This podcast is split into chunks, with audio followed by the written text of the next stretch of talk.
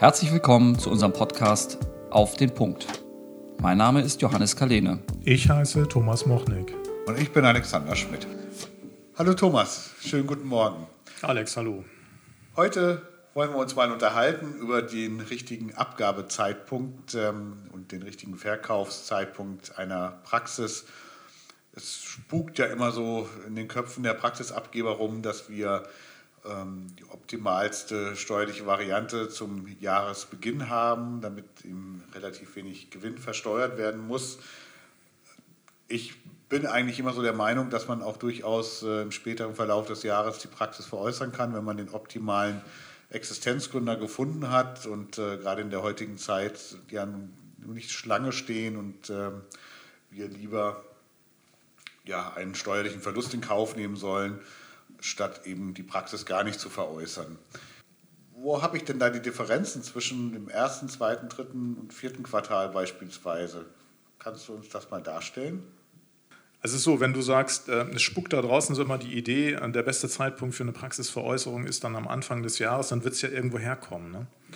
Ähm, und es gibt auch einen Grund dafür, warum man, diese, warum, warum man diese, diese, diesen Zeitraum so äh, benennt und sagt, am Anfang des Jahres am besten.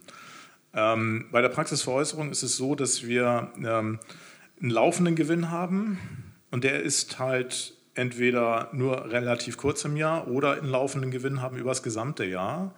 Und der muss besteuert werden. Das ist aber im Grunde, kann man sagen, immer so. Das liegt an der Abschnittsbesteuerung, die im Steuerrecht einfach vorgegeben ist, ne? also das Veranlagungsjahr. Dann gibt es den, den äh, Veräußerungsgewinn, der erzielt wird im Grunde durch die, durch die Abgabe der Praxis. Der ist immer begünstigt und zwar unabhängig vom Zeitpunkt. Also das kann passieren am Anfang des Jahres, in der Mitte oder zum Ende des Jahres. Der Veräußerungsgewinn selbst, dieser außerordentliche Gewinn, der erzielt wird, der ist immer begünstigt. Zu den Begünstigungen, denke ich mal, äh, kommen wir ja noch mal später in einem weiteren Podcast. Ja. Und dann gibt es dieses Thema, ähm, des Übergangsgewinns. Ich glaube, das ist der Begriff, um den es da geht, der Übergangsgewinn. Der ergibt sich daraus, dass wir notwendigerweise bei der Abgabe einer Praxis eine Abgrenzung vornehmen möchten, müssen. Also wir müssen es steuerlich, aber ähm, der Abgeber möchte es ja selber auch. Also irgendwann wird ja mal im Vertrag geschrieben, dann ist es nicht mehr meine Praxis, dann soll es deine Praxis sein. Und ähm, jeder weiß, danach, nach diesem Zeitpunkt, eine, ein beliebiger Zeitpunkt im Jahr, werden immer noch Einnahmen, insbesondere Einnahmen erzielt. Es werden auch noch ein paar Kosten womöglich anfallen. Und ähm, diese Gelder möchte ja der Abgeber, die Abgeberin immer noch selber bekommen. Das ist ja ihre Arbeit. Das ist die Abgrenzung ja, und die wirkt sich auch steuerlich aus. Das heißt, ähm, die überhängenden Gelder zu einem beliebigen Zeitpunkt im Jahr sind auch noch Einnahme, Einkommen und damit zu versteuern. Und ähm, dieser Übergangsgewinn aufgrund der Abgrenzung, der ist eben nicht begünstigt. Der Veräußerungsgewinn ähm, ähm, selber, der ist begünstigt, aber der Übergangsgewinn, ich glaube, jetzt haben wir klar gemacht, was der Übergangsgewinn ist, der ist es eben nicht.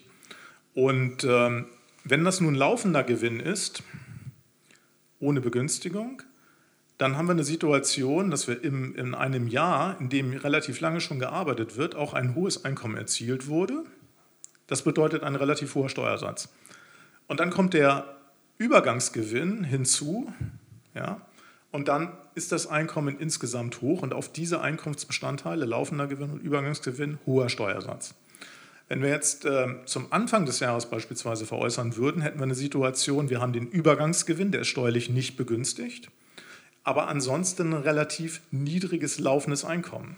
Womöglich gar kein Gewinn mehr aus der laufenden Praxis und niedrige Einkünfte zum Beispiel aus Renten. Ja, das heißt, niedriges Einkommen im Vergleich zu hohem Einkommen, der Unterschied ist der Steuersatz. Ein hohes Einkommen wird auch vom Steuersatz her höher besteuert, eben mit im Zweifel ja 42 Prozent, während niedriges Einkommen im, durchaus mal im Durchschnittssteuersatz bei 20 Prozent liegen kann. Das ist jetzt nicht exakt dieser Unterschied ne, von 20 zu 22, aber der Unterschied kann sehr wohl bei 15 bis 20 Prozent ähm, liegen, was den Gewinn anbelangt. Und das betrifft den Übergangsgewinn. Und der Übergangsgewinn selber hat eine Größenordnung von circa zwei Quartalsumsätzen, abzüglich ein wenig Kosten, weil überhängende Kosten gibt es eigentlich kaum.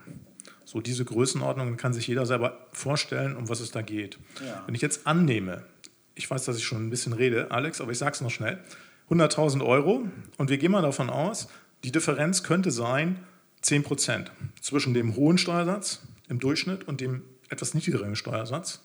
Und dann sind das, äh, sind das 10.000 Euro Steuern hin oder her. So, und das, das kann man dann im Zweifel auch nochmal besprechen, hm, wenn man Genau. das denn möchte. Aber jedenfalls ist die Größenordnung nicht dazu angetan, den Verkauf selbst zu scheit äh, scheitern zu Ja, lassen, denke ja ich mal. so sehe ich das auch. Und äh, ich glaube, über diese Summe wird man sich immer irgendwo einig werden, damit eben auch ein früherer Übergabezeitpunkt ähm, in Frage kommt.